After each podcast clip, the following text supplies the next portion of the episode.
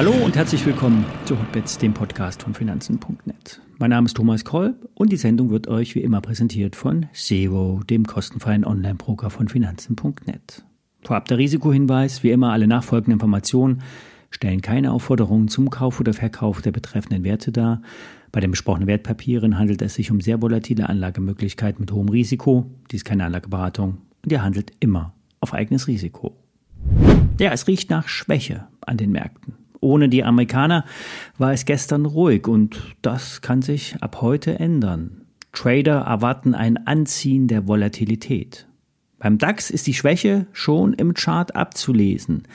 Bei 16.000 Punkten wurde schon wieder verkauft und zwischen 15.7 und 15.800 gibt es noch Spielraum. Aber fallen wir nachhaltig unter 15.500 Punkte, wird es diesmal keine Erholung geben. Zu oft sind wir wieder umgekehrt. Trader erwarten einen Durchbruch nach unten. Wie gestern gesagt, in acht Handelstagen haben wir einen großen Verfall, Hexensabbat an den Terminmärkten. Und dieser wird seine Wirkung in den nächsten Tagen entfalten. Kursschwäche kann sich durch Kursschwäche verstärken. Eine Art Gewitter, was sich hochschaukelt und hohe Wolken auftürmt.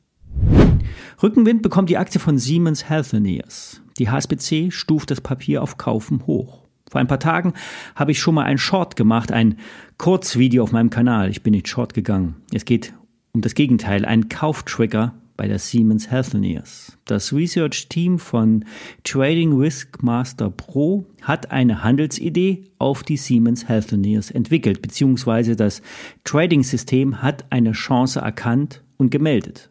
Der Einstiegspreis wird auf 45 Euro gelegt. Die Stop-Loss-Schwelle auf den Preis bezieht sich auf 40 Euro. Die Analysten von Trading Risk Master Pro geben ein Kursziel von 60 Euro an. Und das passt auch gut zu der heutigen Kaufempfehlung von HSBC. Zuvor hatte auch das US-Analystenhaus Bernstein Research das Kursziel auf 58 Euro angepasst. Die Auftragslage sei generell robust und der mittelfristige Ausblick intakt. Die meisten Analysten erwarten ein organisches Wachstum. Im kurzen Zeitfenster sehen aber die Experten eher Probleme. Bei dem gestern vorgestellten Short auf Nvidia geht es voran. Die Aktie wird vorbörslich bei 484 Dollar gesehen. Das letzte entscheidende Tief war 2 Dollar niedriger. Fallen wir da durch, sind 450 Dollar als erste Etappe möglich. Erst ab 420 Dollar würde ansatzweise der Aufwärtstrend gebrochen werden. Wir werden es engmaschig anschauen, immer wieder ein Update geben, weil Nvidia für den Gesamtmarkt und vor allen Dingen für den Nasdaq entscheidend sind. Ich bin zusätzlich mit diversen Discount-Short-Papieren auf den Nasdaq S&P 500 und auch auf den DAX positioniert. Kaufsignale werden bei Fraport gesehen, während die Reiseaktien TUI sehr schwach ist und die Lufthansa vom letzten Hoch gut zurückgekommen ist, sieht es für Fraport insgesamt besser aus. Der Flughafenbetreiber konnte sich der Schwäche der Reiseaktien entziehen. Denn der Sommer scheint deutlich mehr Reiseaktivitäten gezeigt zu haben.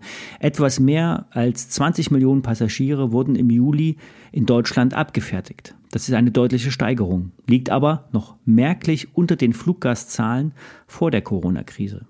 Und das liegt an ausbleibenden Geschäftskunden. Es wird viel mehr per Video besprochen als im Meeting vor Ort. Und Frankfurt ist zudem nicht mehr so der Umsteigehub für die großen, umweltumspannenden Strecken. Es wird immer mehr in den arabischen Ländern umgestiegen und die Türkei als Drehkreuz genutzt. Frankfurt liegt wegen der Russland-Umfahrung strategisch ungünstig. Die Strecke nach Asien führte nämlich über Russland und Sibirien. Heute muss südlicher geflogen werden und das kostet Umweg nach Frankfurt, das kostet Kerosin und ist schlussendlich unwirtschaftlicher. Das ist aber nicht neu. Fraport hat sich angepasst. Die Anzahl der Passagiere in Frankfurt liegt bei 80 Prozent im Vergleich zum Vorjahresniveau.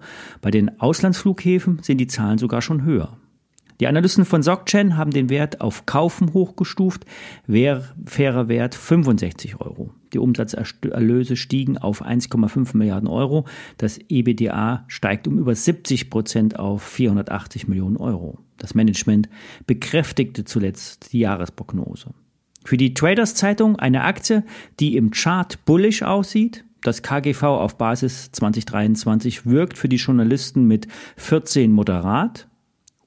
Der Chart gibt ein Kaufsignal. Was will man mehr? Es könnte weiter aufwärts gehen. Soweit für heute. Ich setze die ISINs in die Show Notes. Ich melde mich am Freitag wieder.